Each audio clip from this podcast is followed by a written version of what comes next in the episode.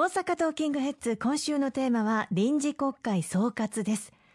この臨時国会では先ほどお話しいただいた出入国管理法改正案のほかに水道法改正案というものがありましてかなり話題となりましたね。そうですね。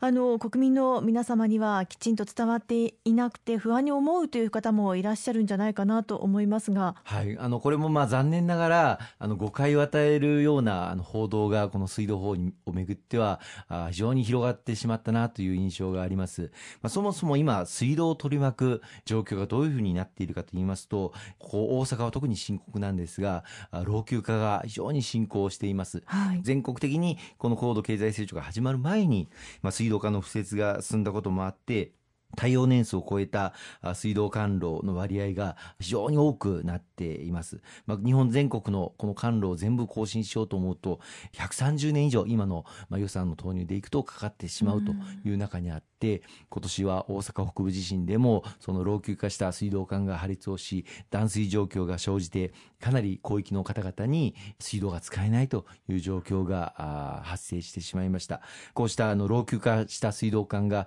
地震に耐えうる耐震化というものも進めていかなければいけないんですけれども、この耐震化率というのも全国で4割にしか耐震化がなされている水道管はないという状況にありまして、大規模災害時には断水が極めて長期になってしまうというそういうリスクもあります。またあの全国各地特にあの小さな市町村が抱えている水道、まあ、市町村が水道事業者でありますのでそういったところは経営基盤が非常に脆弱で税収はあまりないので老朽化した水道管の更新がほとんど行えていなかったりまたそもそもそういった市町村では計画的に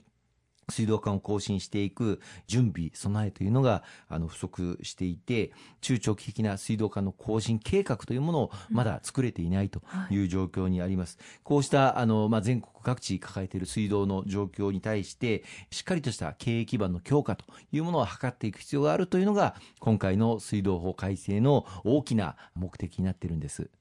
単純に民営化するんじゃないかというふうに思われている方も多いかなというふうに感じますが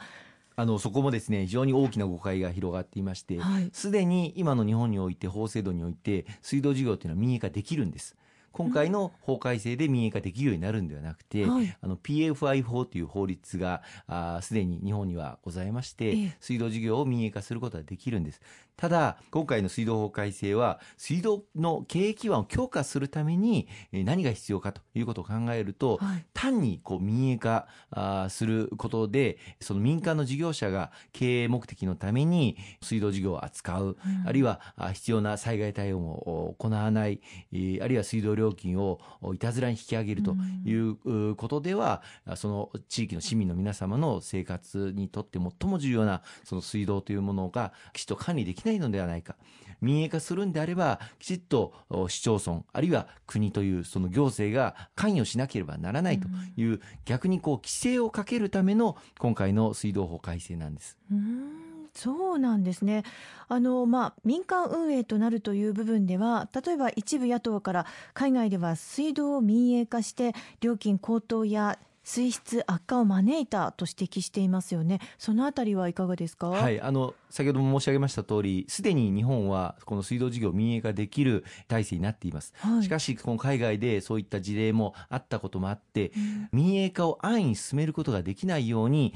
地方自治体がきちっと関与していく、例えば議会承認の手続きを得なければいけない。そう民営化するにあたってはですね、うんはい、地方自治体で議決を図るときには、例えば水道料金はいくらまでにしなければならないとか、うん、水質の基準はこうこういう基準にしなければならないとか、あるいは災害時には緊緊急体制としてこういった体制を組まなければいけないということを事前に議会で議決をしなければ民営化できないそういった法改正をしようというのが今回の水道法の改正ですし、はい、またあの民営化する場合には水道法に基づいて民間事業者が厚生労働大臣国の許可を取らなければいけないということを今回義務付けるのが、まあ、今回の水道法改正の大きな、まあ、目玉なんです。で、厚労大臣の許可を得るときには、非常に厳しい要件を課すことになっていまして、はい、設定された運営権の範囲でしか水道施設を運営できない、またあの中長期的な計画、そういったものをきちっと持っているのか、そういったことも徹底的に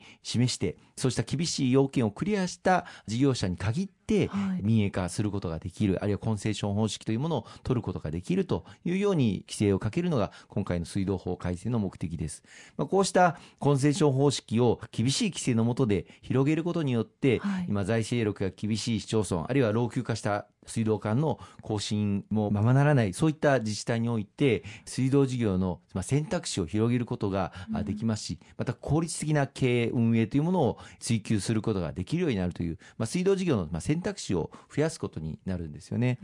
ただ、その民営化するにあたっては、はい、水道管の老朽化の更新をきちっとやっていくこととか、あるいは水道料金についても、議会の条例で定めた範囲でしか設定することができないとか、こうした厳しい条件を乗り越える、そういった事業者に対してしか民営化することはできないという規制を今回の水道法改正ではめさせていただいたということをどうかご理解をいただきたいと思います。繰り返しになりますが、もともと今の日本においては民営化ができる状況になっていたものに対して、行政のあるいは議会の規制をはめて厳しい要件をクリアした事業者にしかその民営化を委ねることはできないというような法改正をさせていただいたものだということをどうかご理解をいただきたいと思いますね。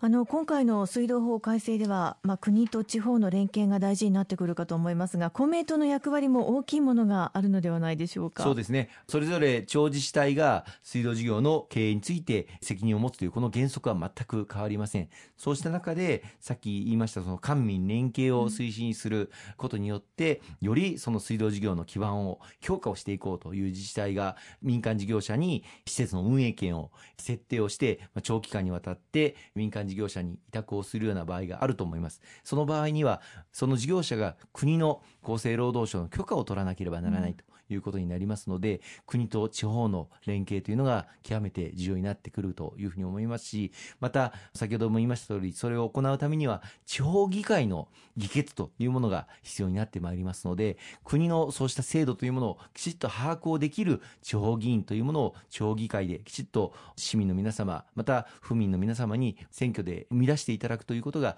極めて重要になってこようかというふうに思います。このように国と地方の連携によって中長期的な老朽化対策、あるいは災害対応、耐震化、そして安定的な経営基盤の強化というものを図っていくことで、命の水である水道事業というものを将来にわたって持続させることができるというふうに思います。今週もありがとうございました。